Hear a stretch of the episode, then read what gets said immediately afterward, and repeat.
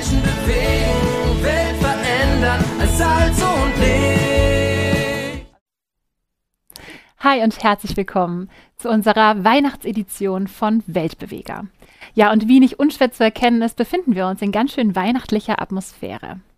Wie schön, dass du heute eingeschaltet hast und dass du heute mit dabei bist. Und ich vermute, nicht nur wir hier in Eversbach feiern gerade Weihnachten und machen es uns so richtig gemütlich, sondern überall auf der Welt denken wir gerade in diesen Tagen an die Geburt Jesu. Wir sind dankbar, dass er als Licht in diese Welt kam, dass er heute noch Wunder tut. Aber was passiert, wenn wir das nicht erleben? Wenn wir nicht erleben, dass Jesus das Licht ist, auf das wir hoffen? Wenn wir nicht erleben, dass er als Friedefürst Friede bringt? Wenn wir sehen müssen, wie im Iran oder in der Ukraine Menschen sterben, dann, dann macht sich Dunkelheit breit. Und wir sind sprachlos. Aber eine Gewissheit haben wir, dass in dieser Dunkelheit einzelne Lichter besonders hell leuchten. Und genau darauf wollen wir heute in dieser Sendung schauen. Wir wollen uns anhören, wie Menschen Hoffnungsgeschichten erzählen, wie sie erzählen, wie Jesus ihr Leben transformiert hat und wie sie heute Lichtbringer sind. Und so freue ich mich total, heute Friedhold willkommen zu heißen. Friedhold, so schön, dass du heute da bist und dass du diesen weiten Weg auf dich genommen hast aus Leipzig. Und äh, kleine Randbemerkung, du bist mit dem Flixbus heute Nacht hergekommen. Also echt Wahnsinn. Cool, dass du da bist. Ja, freue ich mich. Schön. Lieber Friedhold, du bist tatsächlich ähm, Missionar in Deutschland. Das heißt, du bist in Brasilien groß geworden, aufgewachsen, hast da als Pastor gearbeitet und hast dich berufen lassen in den Missionsdienst nach Leipzig. Und da lebst und arbeitest du gerade mit deiner Familie in der FEG. Und ja, wer da vielleicht noch ein bisschen mehr von erfahren möchte, der darf sich äh, unsere Weltbeweger-Folge Nummer zwei anhören und anschauen. Denn da warst du bereits Gast und wir durften eine Reportage über dich und dein Leben drehen. Also kleiner Spoiler, alle sollen das anschauen. Aber heute möchtest du nicht über deine Arbeit ähm, als Pastor in Leipzig berichten, sondern du bist in vielen kleinen Sondermissionen unterwegs gewesen. Und so hast du seit Kriegsbeginn in der Ukraine, also seit ungefähr ja, März ähm, bis jetzt Dezember, sieben verschiedene Hilfstransporte gefahren. Wirklich in die Kriegsgebiete rein. Und ich bitte dich, dass du uns von deinen Erlebnissen äh, berichtest, dass du uns mit hineinnimmst in das, was du dort gesehen hast. Ja, als das Licht hier ausging, hat mir das zurück in Kiew gebracht. Mhm.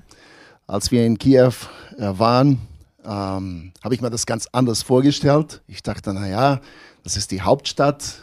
Wahrscheinlich gibt es Lichter, sowas, was mhm. man normalerweise von großen Städten erwartet. Aber das war gerade das Gegenteil. Die Stadt war dunkel, in die Häuser gab es kein Licht und äh, ja, das macht schon was und das hat mir auch erinnert an meine Zeit in Brasilien, als ich auch äh, Projekte unterstützt habe in die Favelas. Da gab es kein Licht, das ausgefallen ist oder Strom, das ausgefallen ist, aber da gab es auch Dunkelheit. Und ich habe mir immer gefreut, als ich dann äh, wusste, dass ich nach Hause ging oder gehen würde. Ähm, aber es hat mir auch bewegt, weil die Leute, die da lebten, die blieben da. Ja. Und das war genau das gleiche Gefühl in, in, in die Ukraine. Die Leute, die bleiben da, die sind da und die haben keine Wahl. Und das, das geht einem ins Herz. Absolut. Die müssen mit dieser Dunkelheit klarkommen. Die können dem gerade einfach nicht entfliehen oder viele können dem nicht entfliehen. Genau. Ja. Du hast mir im Vorgespräch eine wirklich für mich sehr bewegende Geschichte erzählt. Ähm, das war, glaube ich, auf deiner letzten Reise. Du hast ähm, zwei Soldaten getroffen auf deinem Unterwegssein. Erzähl uns doch von dieser Geschichte und von dieser Begegnung, die du da hattest. Ja, wir haben uns ein Hotel, mein Kollege und ich, Kollege Arvid Schaub von der FEG Leipzig, wir haben uns ein Hotel an der Autobahn gebucht. Und, und als wir saßen und, und ein Abendessen da bestellt, gegenüber saßen zwei Männer, junge Männer, so in die 20. Und auf ihrem Tisch ja, standen da Getränke. Irgendwie waren sie schon so halb besoffen. Ich fand das anfangs ein bisschen lustig, aber einer von den Jungs stand auf und ging zu den Mitarbeitern an der Trese und paar, paar Minuten kam er zurück mit einem Bier und stellt das Bier uns auf den Tisch. Ich war überrascht. Ich dachte, naja, was soll das? Und der Mitarbeiter kam dann und hat uns das erklärt, dass der uns das, äh, das Bier dann angeboten hat. Und äh, als ich ihm anschaut, dann hat er schon das Glas gehoben und so haben wir, okay, dann stoßen wir eins, ein, ein Glas, dann haben wir das gestoßen und ja, das Bier getrunken und dann stand er auf, kam zu mir, hat mir umgearmt und mir einen Kuss gegeben. Und ich war total schockiert, weil das, naja, man ist ja schon nicht mehr so gewohnt, also Leute umarmen und ähm, ja, ein Fremder überhaupt. Und als ich das, äh, als mir klar wurde, dass das Soldaten waren, dann ging mir das richtig ans Herz. Weil die haben irgendwie im Frust oder die Enttäuschung versucht weg, wegzutrinken. Ne? Und wir hatten noch 900 Kilometer zu fahren und ich dachte, wir waren ja zu zwei, zwei Autos und stundenlang habe ich in Gebet mein Herz ausgeschüttet vor dem Herrn und gebetet, dass der Herr diese beiden Jungs da so irgendwie beschützt. Und ich hoffe noch, dass es so sein wird. Wahnsinn. Mich hat die Geschichte irgendwie berührt, muss ich ehrlich sagen, weil das so ein ganz emotionaler, ganz naher Moment war, den du haben durftest. Ihr habt nicht die gleiche Sprache gesprochen, ihr seid in ganz unterschiedlichen Lebenswelten. Und Gott, da bin ich mir sicher, hat euch zusammengeführt und äh, du konntest da einfach Hoffnungsträger sein. Ihr hattet diese innige Begegnung.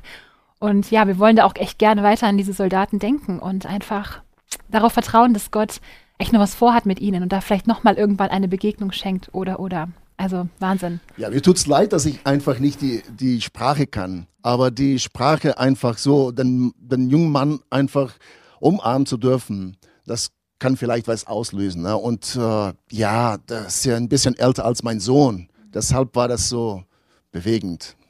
Absolut. So cool, dass du dich hast da umarmen lassen. Mega. Ja, obwohl man auch dann so nicht mehr gewohnt ist. Aber ja, ja. finde ich auch. Das glaube ich. Aber in diesem Kriegsgeschehen diese Umarmung zu haben, ich glaube, das war ein besonderer Moment für, für alle Beteiligten, die das äh, miterleben durften. Ja. Du hast mir noch von weiteren Hoffnungsgeschichten erzählt. Ich meine, du hattest ja eine besondere Mission, dass du hingefahren bist. Ähm, ihr habt da auch mit Gemeinden zusammengearbeitet. Erzähl uns doch da noch, was, was hast du da erlebt? Warum warst du da? Ähm, hast du da Pastoren? Bist du ihnen begegnet oder ja? Ja, das ähm, ja, ich finde es immer krass, wenn man die Leute begegnen kann. Ne? Mhm. Ein Pastor kam aus Kramatorsk uns zu treffen in Dnipro. Das gibt dann so sieben FEGs in, in die Ukraine. Die sind klein zwar, aber sehr äh, evangelistisch orientiert oder eingestellt. Und der, der Pastor kam äh, vom Kramatorsk, Kramatorsk äh, uns zu treffen. Wir hatten ja dann äh, Hilfstransporter gemacht äh, Generatoren und Gebläse für die Heizung. Und wir saßen und die haben uns ein bisschen erzählt, was sie da so alles tun. Und ich war ja so begeistert, was die uns erzählt haben. Von äh, äh, Vergangenheit hatten sie keine Aufmerksamkeit. Die Leute sind einfach an den Gemeinden vorbeigelaufen, wussten nicht mal, dass es eine Gemeinde da gibt. Und jetzt nach dem Krieg oder äh, während der, des Krieges sind die, Gemeinde zu die, äh, sind die Leute zu der Gemeinde gekommen, um Hoffnung zu suchen. Die Gemeinde Nipro zum Beispiel, die heizt manchmal so ein, ein, ein, ein Raum, damit die Leute, die, die keine Heizung haben in, in ihre Häuser, kommen können und sich ein bisschen da so aufwärmen. Und die Leute kommen tatsächlich. Und so, so hört man die Leute einen so berichten, so, ja, das, das ist, äh, da war ich total begeistert auch zu sehen, dass Gott da in die Ukraine mitten in diese Dunkelheit unterwegs ist und was macht durch diese ge kleine Gemeinden. Wahnsinn. Wenn ich so über alles nachdenke und das alles so äh, im Kopf nochmal durchgehe, dann glaube ich, hilft es doch nochmal so ein paar Bilder zu bekommen. Du hast auch ein paar Bilder mitgebracht, die wollen wir an dieser Stelle nicht vergessen. Ja. Und schauen doch einfach nochmal so bewegte Bilder an ähm, von dem, was du gesehen hast.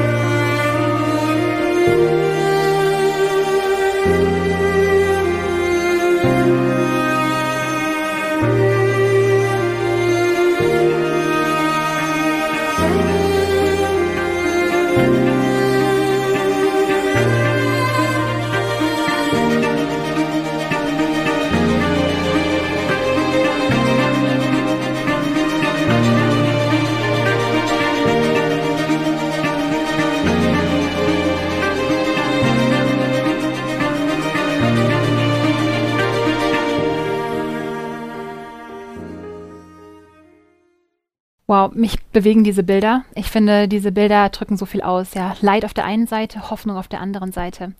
Und meine Abschlussfrage an dich von diesem Interview wäre, hast du diesen Moment erlebt, dass wirklich Himmel und Erde sich berühren? Ja, spannende Frage. Äh, als wir in Nipro waren und die Pastoren, mit den Pastoren, mhm. ähm, da hat mir einer von den Pastoren, hat mir das gesagt. Er sagte, ich habe viele E-Mails bekommen, auch WhatsApp-Messages und äh, alle haben mir gesagt, wir beten mit euch, mhm. für euch, wir unterstützen euch. Aber euch hier zu haben, vor Ort, das bringt uns Mut. Und äh, da habe ich das Gefühl gehabt, das hat sich gelohnt. Wir sind so irgendwie Werkzeug in Gottes Hand, die einfach für diese Leute da sind und die brauchten nur so ein, um, so ein mhm. Umarm. Ja um das Gefühl zu haben, dass die nicht alleine sind. Und wir durften das tun. Und das freut mich. Wow. Oh, da wird man so emotional, wenn man das hört. Ich danke dir von Herzen, dass du stellvertretend für viele von uns sich auf den Weg gemacht hast, dass du dieses Risiko auf dich genommen hast. Und ähm, ja, ich bitte da auch einfach weiterhin für ganz, ganz viel Weisheit, wann vielleicht eine nächste Reise dran ist. Und dass du weiterhin so ein Lichtbringer bist und vielleicht noch die ein oder andere Umarmung in der Ukraine erleben darfst. Vielen, vielen Dank, Friedhold. Sehr gerne. Ja, wir sind erfüllt von Hoffnungsgeschichten. Direkt emotional eingestiegen und ich freue mich total drauf, dass wir von weiteren Hoffnungsgeschichten heute hören dürfen. Und da freue ich mich ganz besonders, euch ein Buch präsentieren zu dürfen, geschrieben von unseren Missionarinnen und Missionaren weltweit. Und zwar das Buch Hoffnungsgeschichten, 100 Mal von Gott bewegt. Wer dieses Buch gerne haben möchte, bitte bestellt es vor. Wir freuen uns darüber, es euch zuzusenden. Und so einen kleinen Sneak Peek machen wir jetzt. Wir werden eine Geschichte vorgelesen bekommen. Diese Geschichte hat Christine Fritz geschrieben. Sie hat sie selber erlebt, sie wurde vorgelesen von Michael Soldner und wir freuen uns darauf, da jetzt eintauchen zu dürfen. Direkt im Anschluss werden wir Christine zu einem Interview dabei haben. Und ja, wundert euch nicht, das Video ist vorher voraufgezeichnet, aber es wird spannend. Ganz, ganz viel Spaß beim Zuhören.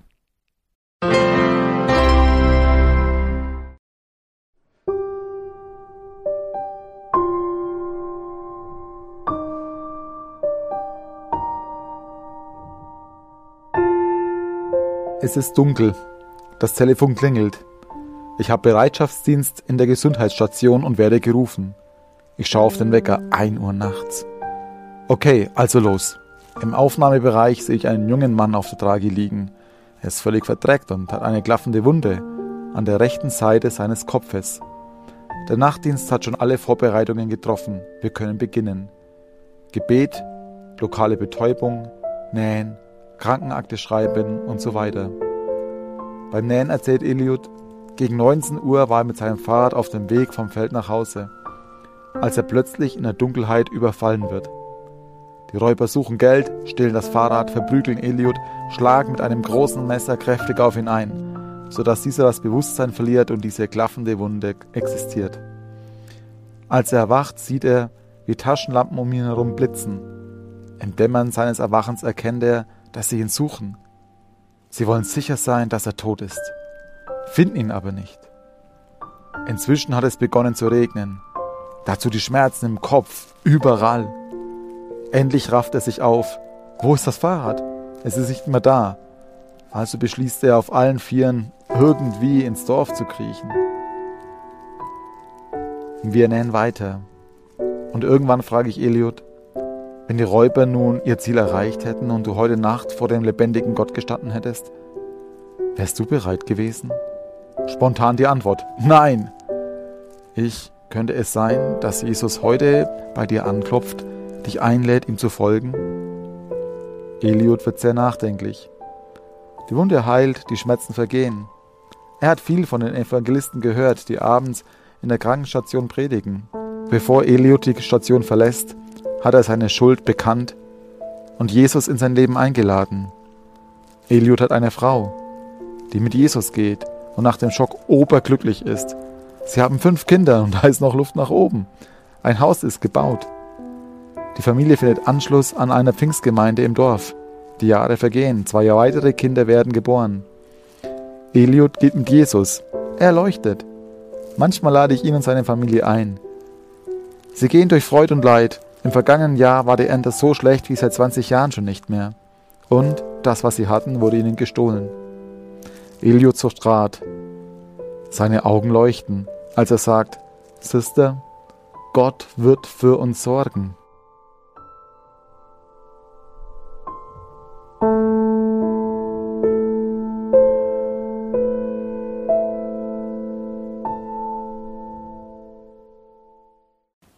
Wir haben uns gerade da die Hoffnungsgeschichte angeguckt.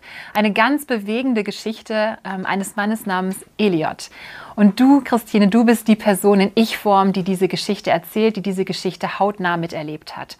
In einem Krankenhaus oder in einem Gesundheitszentrum in Tansania, in Shunga, wo du seit über 22 Jahren Missionarin bist und wo du als Krankenschwester arbeitest ähm, Krankenschwester, Hebamme, auch Kinderkrankenschwester. Du übernimmst sehr, sehr viele Aufgaben. Das hast du mir schon im Vorfeld erzählt.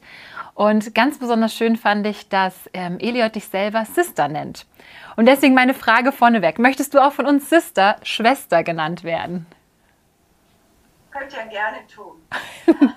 also damit kannst du dich identifizieren mit diesem Wort. Ja. Sehr, sehr schön.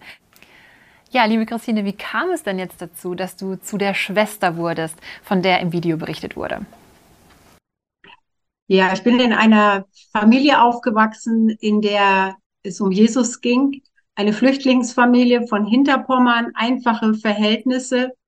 Aber meine Mutter war schon immer offen für Missionen. Es kamen Briefe, Informationen in unser Haus, Frauen, Deutsche Frauenmissionsgebetsbund, andere Informationen.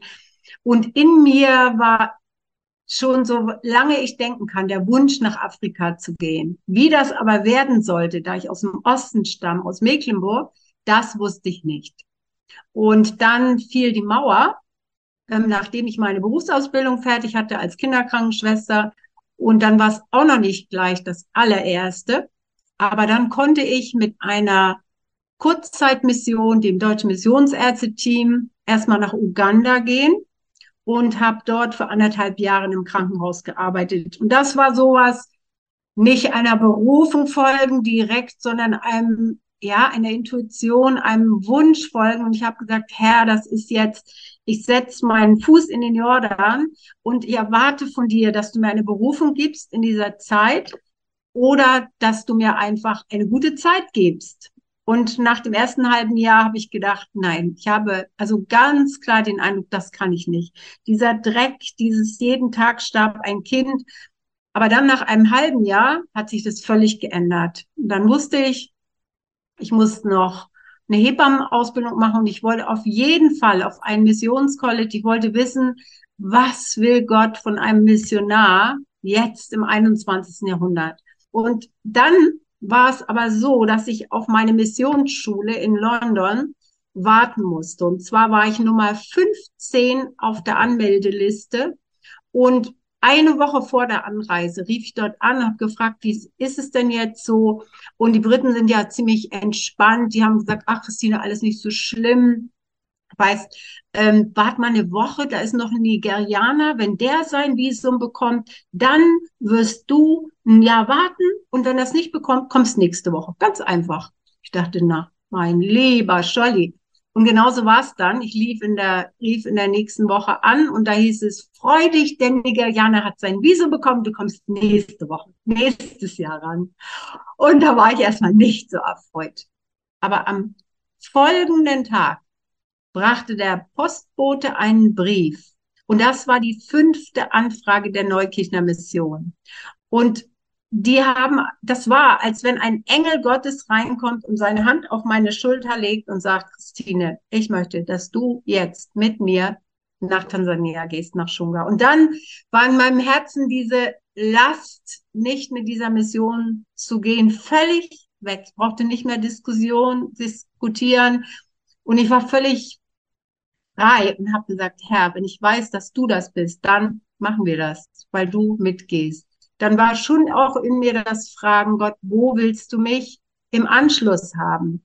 Und ähm, das hat Gott dann auch ganz genial beantwortet in, bei einem Bibellesen, dass ich zu ihm gesagt habe, weißt du, ich brauche, dass du es mir sagst, nicht die Menschen mich drängen und gute Ratschläge und sagen, das wäre so passend und sag du mir das. Und dann war das auch wirklich so im Matthäus Evangelium ganz klar. Ich bin's. Und dann waren diese Worte für mich in mein Herz gesprochen.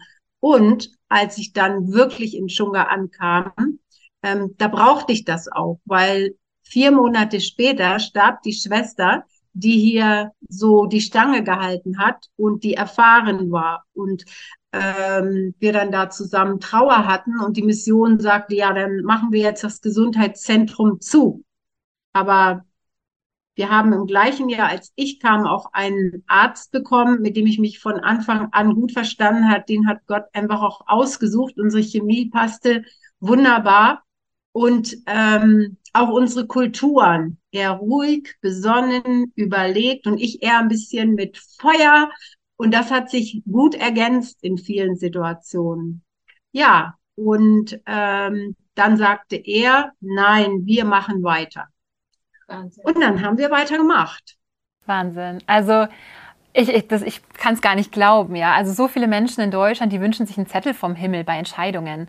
Und bei dir kam nicht nur der Zettel vom Himmel in Form eines Briefes im Briefkasten, sondern es gab auch noch die Hand auf deiner Schulter, die äh, du als so ein, ja, ein warmes Gefühl empfunden hast, vielleicht die Hand eines Engels und dann noch darüber hinaus, dass wirklich die Bibel auch zu dir gesprochen hat.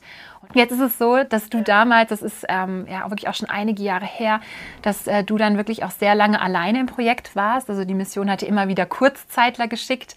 Also wir nennen sie bei Go Global Shorties, also junge Leute, die dich unterstützt haben, die mit dir gelebt haben, die ähm, dich auch in deiner Arbeit begleitet haben. Also du warst dann nicht alleine, das freut mich sehr. Ähm, und in dieser Zeit, in all diesen Jahren, ist aus diesem Gesundheitszentrum ein Krankenhaus geworden oder ihr seid gerade auf dem Weg, dass es ein Krankenhaus wird. Ja. Was ist da eure Vision? Was ist da gerade der Stand der Dinge? Und ähm, ja, wie kann auch heute noch Menschen wie Eliot geholfen werden äh, durch die Arbeit, die ihr tut? Ja, also es war gar nicht mal primär unsere Idee. Es war einfach so, dass wir unsere Arbeit gemacht haben. Von Anfang an hatten wir einen Bibelkreis und von Anfang an hatte ich auch Frauen, mit denen ich mich regelmäßig zum Beten getroffen habe. Das sind meine Betfrauen, die sind ziemlich bekannt geworden, aber die waren im Grunde neben dem Bibelkreis so für mich das Wesentliche und das Herz der Arbeit. Und Gott hat es gesegnet. Menschen sind zum Glauben gekommen, Patienten wurden gesund, Wunder sind geschehen im Kreissaal und auch andere. Und ähm, ja, dann kam ein Missionar, der aus ähm, England stammt und der in Kenia ein Krankenhaus zur Selbstständigkeit geführt. Und er hat gesagt, Leute, jetzt ist es Zeit, ihr müsst euch was überlegen. Die Mission fängt Sachen an, aber dann haben sie eigentlich nicht so gute Ideen. Das war jetzt vor, ähm, sagen wir mal, ähm, acht Jahren. Heute ist es anders. Und dann haben wir gesagt, ja, was sollen wir denn jetzt machen? Und dann meinte er ganz einfach, ihr schreibt jetzt mal ein Proposal und dann äh, suchen wir Geld und dann brauchen wir nur noch einen Menschen, der das in die Hand nimmt. Und auf dem Weg sind wir gegangen. Und da hat Gott auch wunderbar, das kann man gar nicht alles so organisieren, hat er ganz schnell einen Spender gegeben und einen Felix Reckstadt, der die Sachen in die Hand genommen hat. Und wir haben jetzt also schon fünf Jahre gebaut, sind jetzt bei dem Abschluss und sind aber jetzt schon so zwei, drei Jahre in dem Prozess, Krankenhaus zu werden. Und das ist mit dem Ministerium für Gesundheit hier gar nicht so einfach. Wir arbeiten gerade einen 15-Punkte-Plan, unser Minus ab bis hoffentlich Ende März. Dann haben sie uns zugesagt, ähm, ja, dass wir dann die Registrierung bekommen. Aber unsere Vision für das Krankenhaus reicht weiter. Es ist nicht so, wir wollen nicht nur jetzt hier so ein Krankenhaus haben, sondern wir wollen wirklich ein Krankenhaus haben, wo alle Menschen hinkommen können, arm und reich. Wir möchten ein Krankenhaus haben, in dem Gebet eine Rolle spielt, wo das Reich Gottes das Leitende ist, wo Menschen äh, das Evangelium hören und an Leib und Seele bewegt werden und da neben dann halt auch wirklich gute professionelle Arbeit tun. Ja, vielen Dank, Christine, dass du das so ehrlich teilst. Von ganzem Herzen wollen wir echt dafür beten, dass ähm, ihr wirklich von einem Gesundheitszentrum hin zu einem großen Krankenhaus wachsen könnt, was dann auch staatlich unterstützt ist. Und ja, für alle Herausforderungen auf diesem Weg wollen wir wirklich im Gebet für euch einstehen. Und du hast mir im Vorgespräch so eine ähm, ja, bewegende Geschichte erzählt, dass du letztens auf einer Beerdigung eingeladen bist und wie du da wirklich im Dreck im, auf dem Boden saßt und einfach ja bei dieser Trauerfeier warst. Nimm uns doch einfach nochmal mit in so Geschichten mit hinein, die außerhalb des Krankenhauses auf eurem Compound passieren, wo du einfach täglich mit den Menschen zusammen unterwegs bist. Ja, ähm, das ist eigentlich für uns eine sehr normale Sache und in dieser Kultur spielt Tod ähm, also beides, Geburt und Tod, geboren werden und sterben, eine wesentliche Rolle. Und es ist so, dass als ich damals ankam, da war das noch so, dass fast das ganze Dorf, 6600 Leute damals, eine Woche lang nicht zur Arbeit gingen, sondern in diesem Gehöft bei dieser Familie waren. Ähm, man schläft dort auch über Nacht, also es ist ein Kommen und Gehen. Und es hat sich aber geändert, auch hier, seit das Telefon äh, vorhanden ist, fast jeder hat ein Smartphone, ist das Leben viel bewegter geworden. Das Leben ist teurer geworden. Darum sind es jetzt nur noch drei Tage Trauer. Aber die umgebenden Menschen, die Nachbarn, sind auf jeden Fall da. Und von der Gemeindeleute, fast jeder Mensch hier, ähm, ich würde mal sagen, ja, 80 Prozent der Dorfbevölkerung geht in irgendeine der neuen Gemeinden. Und äh, dieser Mann, ähm, ist bei uns im Krankenhaus gestorben. Ist ein Patient, ja, dem es in seinem Leben nicht gut ging, wo die Kinder gegenseitig auch in viel Streit waren und wo er auch ähm, ja nie sichtbar auch wirklich so mal zur Andacht kam oder sich Jesus zugewandt hat, obwohl im Grunde bei uns jeder das Evangelium so oft hört, weil es nämlich abends gepredigt wird, äh, jeden Abend mit lauter Stimme und lautem Gebet und ähm, auch die Pastorin durch die Zimmer geht. Ja, und dann ist es einfach äh, Verantwortung auch, dort zu sein. Ich bin nicht direkt zur Beerdigung, aber ich bin hinterher. Oft gehe ich dann einfach auf ein halbes Stündchen so. In dem Fall bin ich sogar mit dem Auto hingesaust, weil ich gar nicht so viel Zeit hatte nur so ein Timeslot und ähm, ja, und dann saß ich da und hatte mir diese Pilgerreise mitgenommen, wo Teile in, Af in Kiswahili übersetzt sind und merkte dann, also rechts und links neben mir, kein Mensch kann lesen. Ähm, ich habe dann gelesen und dann habe ich ein paar Worte besonders an die jungen Leute gerichtet, die lesen können und ähm, habe dann auch mit ihnen beten können und ja, bin dann wieder heim. Hm. Und ja, du gehst äh, Ende 2024 neue Wege. Du wirst dann deinen Dienst in Shunga ähm, ja, in einheimische Hände geben. Du wirst ein neues Kapitel in deinem Leben aufschlagen und du blickst auf einen ganz reichen Schatz zurück. Und es wäre ja richtig schade, wenn ich dich an dieser Stelle nicht fragen würde, ob du für uns, für uns Zuhörerinnen, Zuhörer Tipps hast. Aus meiner Sicht ist alles geschenkt. Okay, ich war gehorsam und bin gegangen. Und dann habe ich wirklich gesehen, wie Gott da von rechts und links super, also die Dinge selber in die Hand genommen hat. Da kann ich mich wirklich nicht groß rühmen und denken, ich habe jetzt große Sachen gemacht. Auch Gesundheit ist so ein Geschenk. Und Gott weiß, das ist das Tolle. Er weiß genau, wen er auswählt und wo er ihn hinschicken will. Und bei mir hat er ja keine leichte Arbeit gehabt, das so mal sichtbar zu machen. Und äh, aber dann kann man auch wirklich gehen. Als guter, gute Empfehlung, dann kann ich einfach nur sagen, lest die Bibel. Also ich habe gelesen von Hudson Taylor, der 40 Mal, über 40 Mal in seinem Leben die Bibel gelesen hat. Und äh, es gibt ja Leute, die haben das laufen, also die sind dabei gelaufen. Es gibt Leute, die haben die nur knien gelesen. Aber das ist so das, was ich auch mache seit vielen Jahren und was, also wo ich merke, das ist meine größte Inspiration, äh, wirklich die Bibel zu lesen von vorn bis hinten jedes Jahr und man trifft immer wieder neue Stellen und ähm, ja, in Gemeinschaft mit Menschen zu leben, die anders sind. Das stößt an, das gibt auch Schwierigkeiten. Es ist nicht alles nur schön, auch im Schunga nicht. Wir sind unterschiedlich jetzt im Team mit unseren Persönlichkeiten, auch mit den Zeiten in unserem Leben. Ähm, und das, das andere auch so, das Gebet. Also ich, es gibt hier einen Menschen in Schunga, der ist für mich so wichtig geworden, weil ich habe am Anfang sehr, sehr oft Malaria gehabt, ganz schwer auch mit Tröpfen, sechs Wochen lang. Und äh, da geht es einem wirklich nicht so gut. Und äh, dann ist er gekommen mit seiner Frau und dann haben sie gebetet. Und ich bin dann auch tatsächlich ohne Medikamente nur durch das Gebet gesund geworden.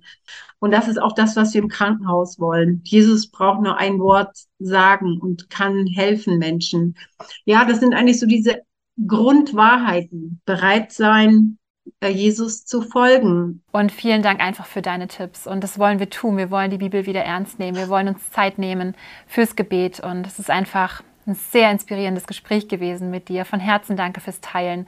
Und ich freue mich so, dich hoffentlich dann ganz bald nochmal in Live zu sehen und dir dann noch ganz viele mehr Fragen stellen zu dürfen. Und bis dahin, Gottes Segen. Ja. Tschüss. Ja, ich bleib dabei. Echt eine richtig coole Frau. Und ich muss ehrlich zugeben an dieser Stelle, dass genau das mein Missionsbild war. Ich gehe als Ärztin, Hebamme, Krankenschwester irgendwo nach Afrika, arbeite dort in einer Missionsgesundheitsstation oder, so wie Friedhold, ich fahre in Katastrophengebiete und pack an, schaufel Schlamm. Das war mein Bild von Mission.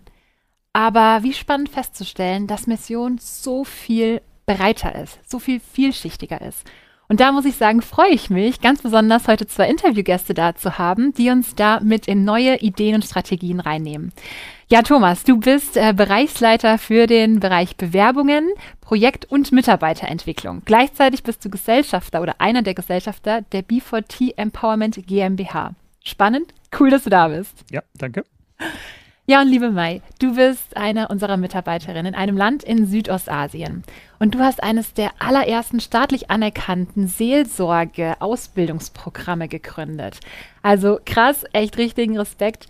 Wir werden dich tatsächlich immer nur so von hinten zeigen. Äh, das hat einfach die Bewandtnis, dass wir ungern jetzt Mission und dein Business, was du gegründet hast, zusammenbringen wollen.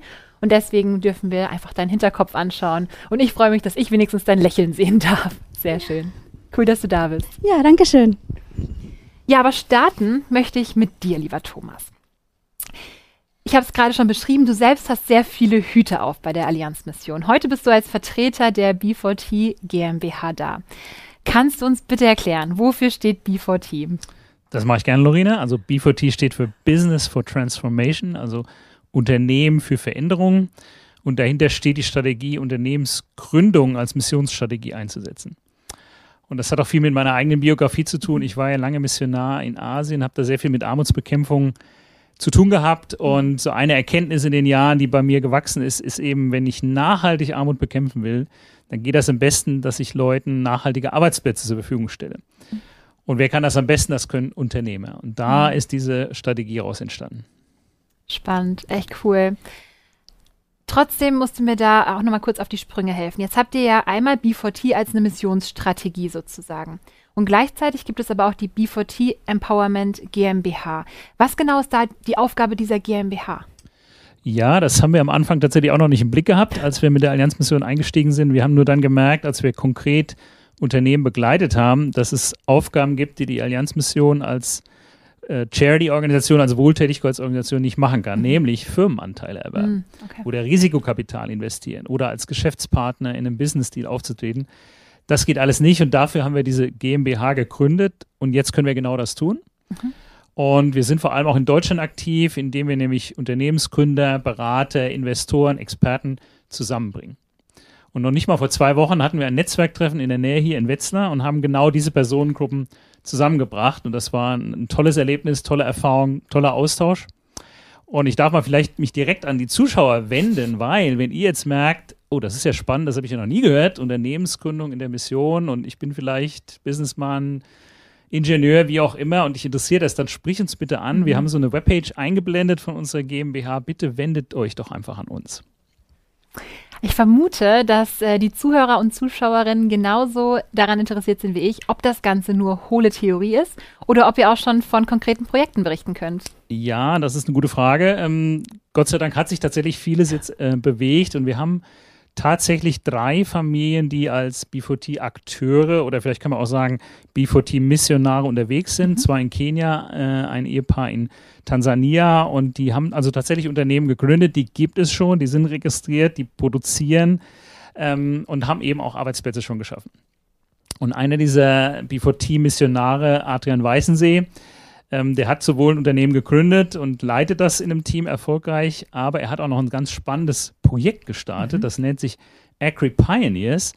Und das möchte ich unbedingt vorstellen. Habe da ein kleines Video äh, zu mitgebracht, das wir uns jetzt mal anschauen.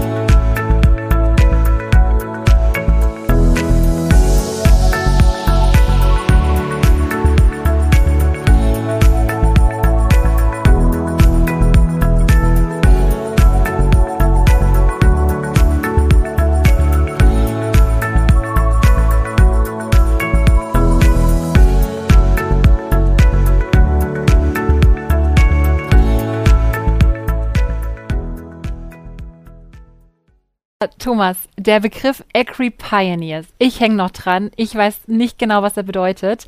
Kannst du uns da noch ein bisschen Hintergrundinfos geben? Gerne. Der Name ist natürlich auch hier Programm. Agri, Agriculture, Landwirtschaft, Pioneers, Pionier. Das heißt, es sind hier Menschen, um die es geht, die im Bereich der Landwirtschaft innovative Projekte bzw. Unternehmen starten. Und dieses Agri Pioneers ist eben ein Projekt, wo tansanische Unternehmer drei Monate lang intensiv trainiert werden, wie starte ich ein Business in Tansania. Und das ist der Adrian, der selbst ja ein Unternehmen gegründet hat und leitet, aber auch ein tansanisches Team. Die trainieren die Leute und die lernen dann Businesspläne erstellen, diese ganzen Finanzthemen und so weiter. Und am Ende dieser drei Monate machen die eine Präsentation vor der Gruppe, die wird dann aufgezeichnet und ins Internet gestellt. Und einige der Menschen, die ihr am Anfang des Films gesehen habt, die gehören zu, dieser, zu diesem Teilnehmer dieses Kurses. Und dann ist eben so, nachdem sie diese Präsentation gemacht haben, werden Investoren, wie soll ich sagen, inspiriert zu sagen, oh wow, das finde ich cool, da möchte ich investieren.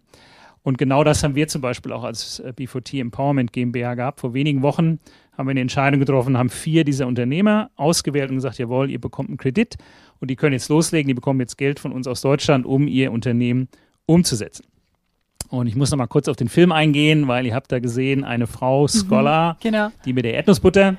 Das ist nämlich wirklich eine tolle Story. Der Adrian hat mir das erzählt, dass diese Frau, als sie ihr Businessplan das erste Mal in dieser Gruppe, also intern vorgestellt hat, ist sie in Tränen ausgebrochen, weil sie so nervös war und sich so überfordert fühlte.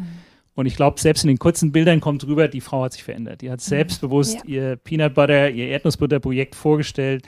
Wunderbar zu sehen. Und das ist für mich auch ein ganz wichtiger Effekt von diesem Business von Transformation, ist nicht nur wirtschaftlich, sondern im Namen Jesu bekommen wir Menschen Würde und Hoffnung zugesprochen.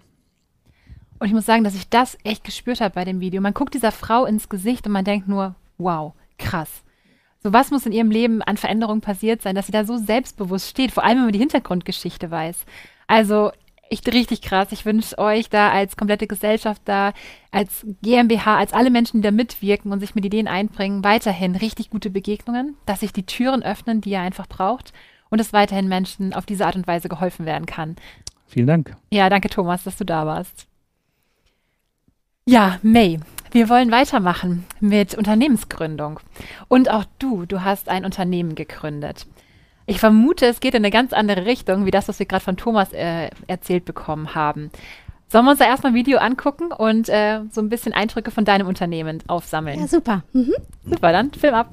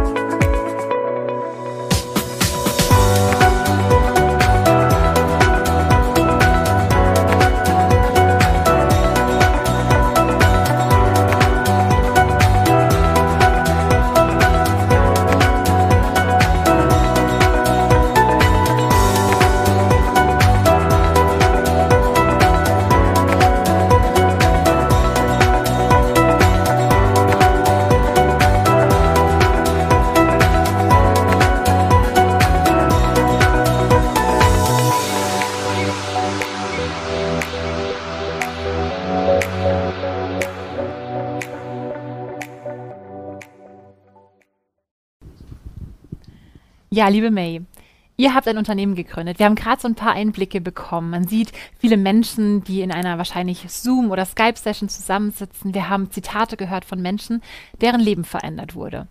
Und mich und ich vermute auch die Zuschauer interessiert, was genau ist da die Business-Idee? Was habt ihr da gegründet? Ja, liebe Lorena, tatsächlich haben wir ein Business gegründet in Südostasien, aber ganz anders von der Sorte wie die Scholar, die Erdnuss. Ähm, Creme-Produktion Ja. erstellt hat, sondern wir bieten kein Produkt an, sondern wir bieten einen Service an. Weißt du, in den letzten 16 Jahren Dienst in Südostasien äh, haben wir gemerkt, dass ähm, Menschen gesunden und es ihnen gut geht, wenn der Körper, Leib und Seele miteinander immer Einheit sind und wenn es ihnen gut geht an allen drei.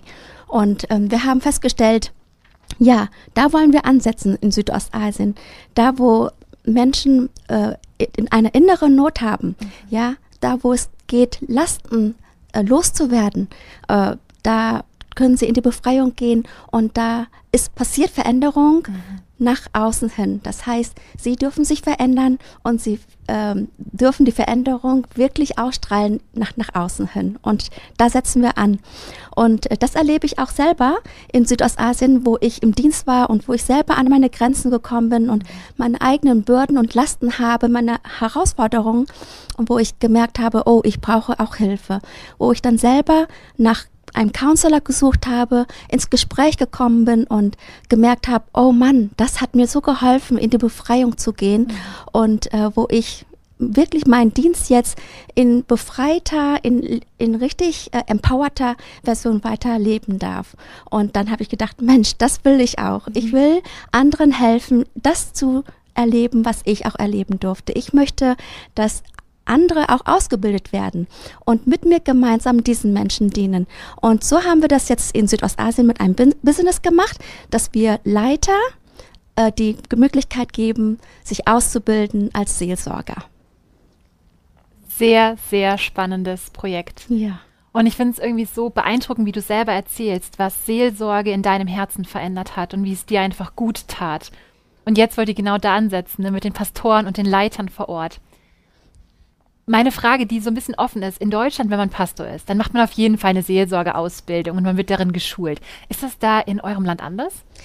Ja, weißt du, Lorena, das ist im Land ähm, das allererste Mal, dass wir diese Ausbildung anbieten. Vorher hat es nichts dergleichen gegeben. Und sie haben zwar eine Grundausbildung als für die Theologie, aber wie sie Menschen helfen, in ihrer Not, mit ihren Problemen zurechtzukommen, äh, da sie wollen helfen, aber sie können nicht. Und da setzen wir an, dass wir sagen, wir bieten euch eine fundierte Ausbildung an. Und ähm, eins kommt noch hinzu: Diese Pastoren oder diese Leiter leben in einer asiatischen Kultur. Und da ist es so, dass es nicht, ihnen nicht erlaubt ist, ähm, mal ähm, ihren Kummer auszugeben und mal zu sagen, was ihre Lasten sind, weil sie haben eine Position. Und in dieser Ausbildung, das gehört dazu, dass sie eben auch diese neuen Eigenreflexionen haben und diese Chance haben, sich selber auch zu betrachten, mit Themen zu kommen, die sie beschäftigen und wahrzunehmen, wie sie äh, ja, wie ihre Gesichter hell werden, wenn sie diese Themen ansprechen dürfen, wenn sie mal auspacken dürfen, wenn wir, sie mal ihre Maske einmal absetzen dürfen und echt sein dürfen. Dann in die Befreiung hineingehen und dann ähm, mit, mit, mit empowerten äh, Herzen, mit befreitem Herzen ihren Dienst dann weitergehen. Und du kannst es dir vorstellen, wie sich das auswirkt. Äh, in ihrer Familie, wenn sie mit ihrer Frau umgehen, mit ihren Kindern, wenn sie mit ihren Mitarbeitern in der Gemeinde umgehen, in dieser Befreiung, äh, äh, die sie erlebt haben, diese Hilfe auch anderen weiterzugeben. Und dafür schlägt mein Herz und es ist so schön zu sehen, dass das auch wirklich passiert während dieser Begleitung von dieser Ausbildung. Du, man merkt, dass dein Herz genau dafür brennt. Und ich finde es einfach so schön zu sehen, dass du genau am richtigen Platz bist Mhm, und dass du dich da gebrauchen lässt in dieser spannenden Kultur, herausfordernden Kultur, die ja doch so auf Hierarchien ausgerichtet ist. Also ja, beeindruckend. Ganz, ganz viel Weisheit wünsche ich dir da. Und ich möchte an der Stelle Werbung machen, die Move zu lesen, unsere Zeitschrift, unser Magazin, denn da hast du mit deinem Mann gemeinsam einen Artikel veröffentlicht, der ähm, mit dem Titel dort erscheint, Befreit Gesicht zeigen. Und ich glaube, das fasst es halt so perfekt zusammen. Ja. Und da gibt es verschiedene Zitate von Menschen, wie echt Leute heil wurden. Gibt es so eine einzige Geschichte, die du highlighten möchtest, wo du sagst, ja, da habe ich erlebt, dass dieser Mensch befreit wurde?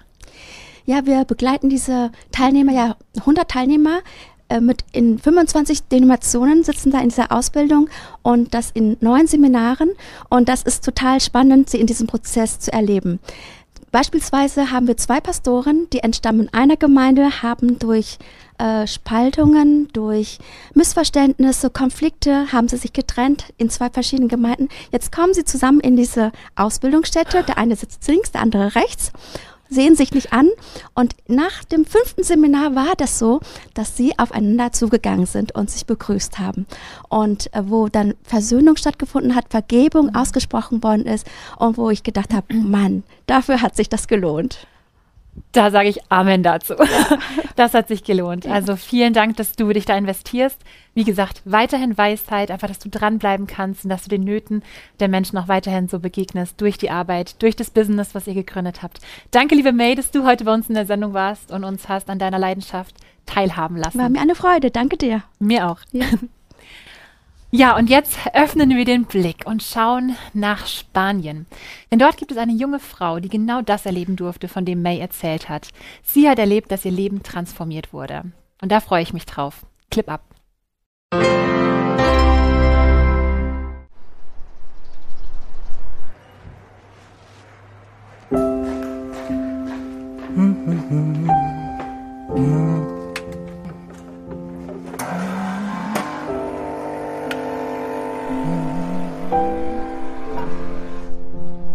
Concentren su atención en las cosas de arriba, no en las de la tierra, pues ustedes han muerto y su vida está escondida con Cristo en Dios. Podamos todos juntos, Señor, trabajar. Una vez yo estaba pasando por un proceso muy malo, bueno, sufrí bullying y en ese momento tuve momentos de suicidio. Estaba sentada con, eh, con Jesús en la mesa y empezaron para orar. Y claro, me preguntó qué, qué tal estaba. Y yo en ese momento es cuando le conté lo que me estaba sucediendo en ese momento.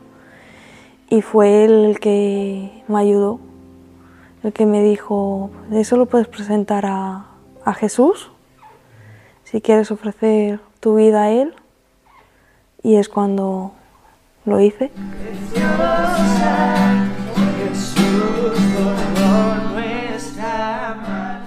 Y me, me sentí reconfortada en ese momento.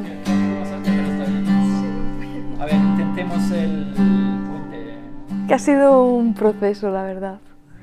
Porque no creo que sea de hoy para mañana, sino ha sido como poco a poco a lo largo de mi vida.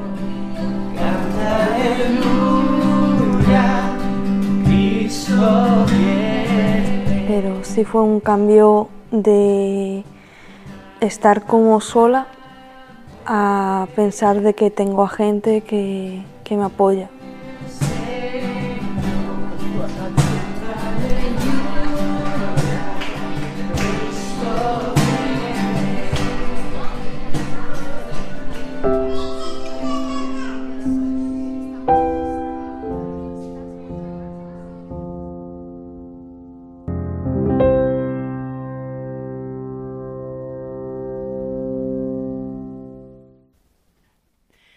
Liebe Ruth, du bist hier und dafür sind wir unendlich dankbar.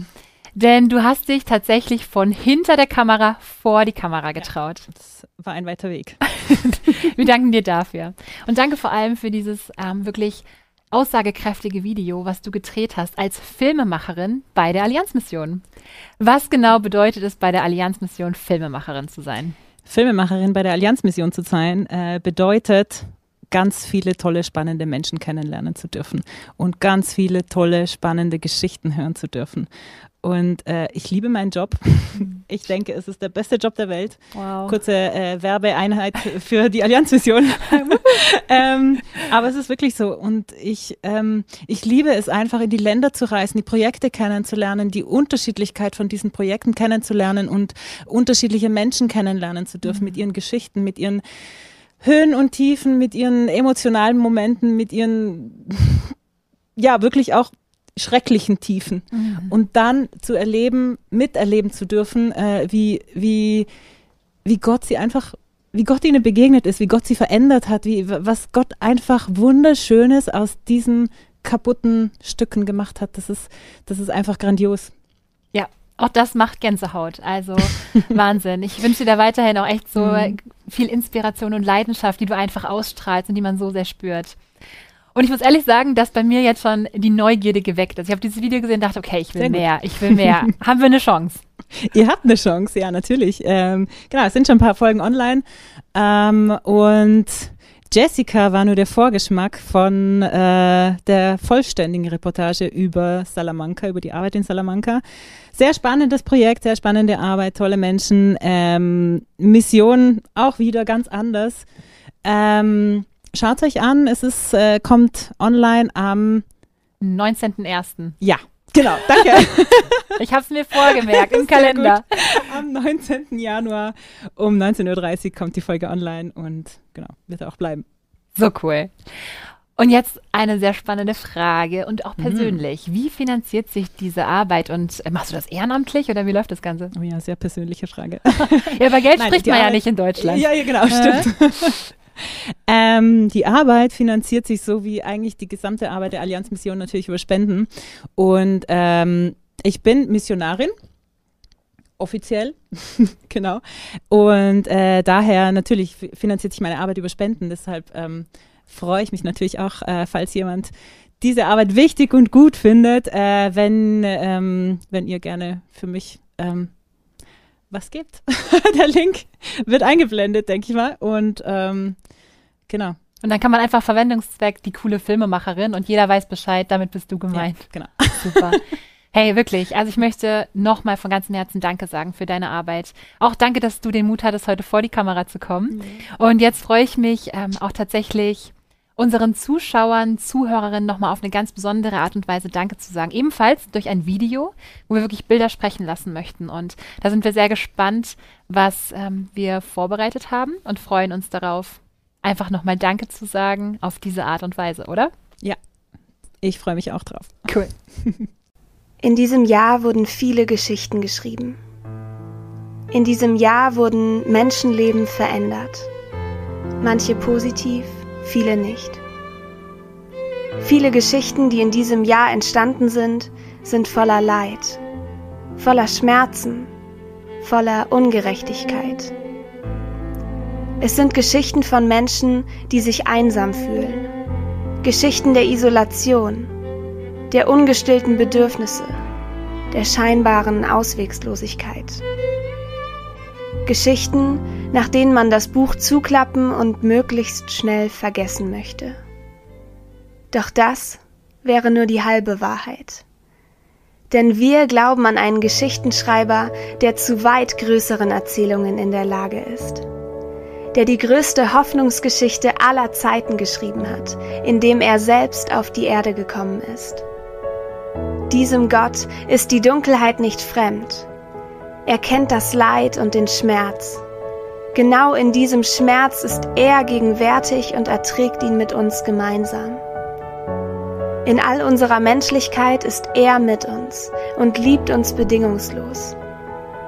Wo vorher Scham war, schenkt er Identität. An diesen Gott glauben wir, der unsere Geschichten der Trauer nimmt und sie zu Geschichten der Hoffnung werden lässt. Und auch das haben wir in diesem Jahr erlebt.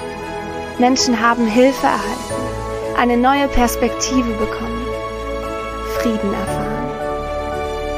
Mitten in all der Dunkelheit gab es Licht, weil er da war. In seinem Licht finden wir Frieden inmitten von Angst und Hoffnung in der Auswegslosigkeit. Danke für all die Geschichten voll von dieser Hoffnung, die Sie gemeinsam mit uns geschrieben haben. Wir wünschen Ihnen frohe Weihnachten und ein gesegnetes neues Jahr.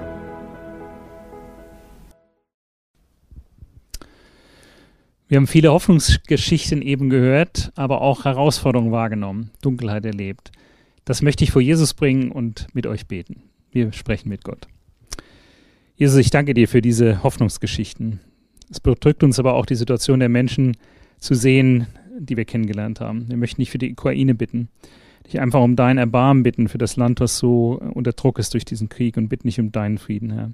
Bitte nicht für deine Gemeinde dort, die mutig Zeuge ist von Hoffnung und ich bitte dich, dass du sie beschützt und dass sie weiter vollmächtig in deinem Namen den Dienst der Liebe tun können bitten dich für die Arbeit in äh, Shunga, die Christine uns vorgestellt hat. Wir danken dir für diesen Einsatz in einem sehr ländlichen Gebiet von Tansania, wo Menschen in deinem Namen Hilfe erfahren, die krank sind, die arm sind.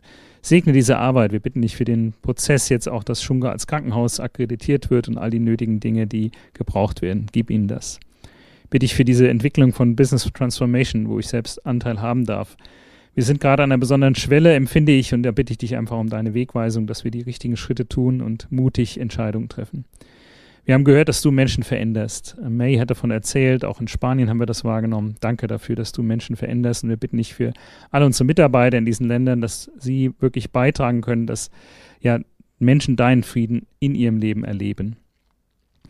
Ich danke dir, dass du auch uns gebrauchen willst, um Hoffnung zu bringen, Licht zu sein in Dunkelheit. Jeder von uns kann dazu beitragen. Das ist eine unheimliche Würde, die du uns gibst, dass du uns einlädst, in deinem Reich mitzuarbeiten.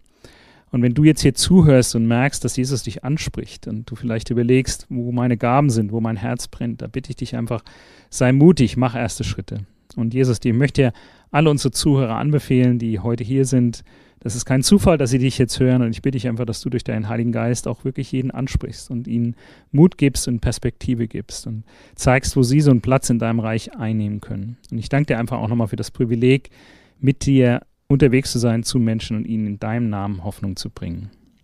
Amen. Amen. Die Zeit ist verflogen. Wir sind wirklich an so vielen Orten in der Welt unterwegs gewesen. Wir haben so viele Eindrücke sammeln dürfen, so viele Geschichten gehört.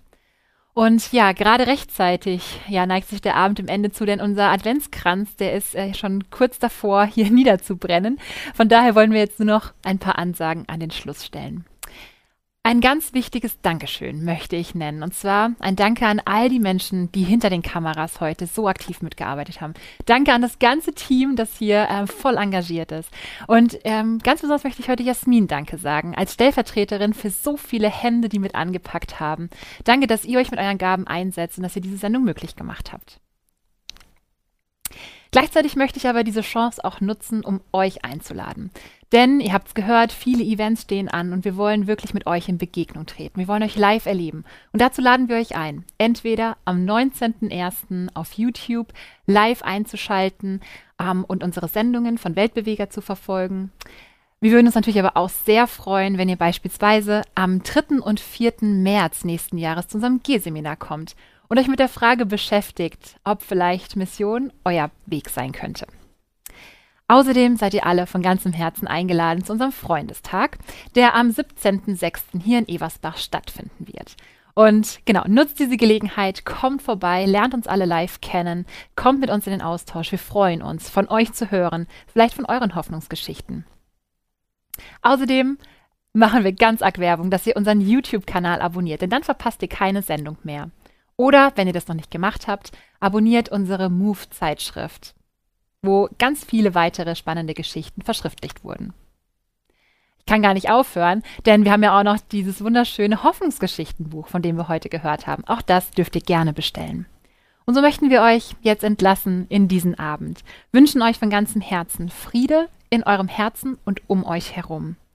Außerdem wünschen wir euch, dass ihr gesegnet seid, um so selber Segen zu werden, als Lichtbringer für euer Umfeld. Vielen, vielen Dank für euer Interesse. Gesegnete Weihnachten. Ciao.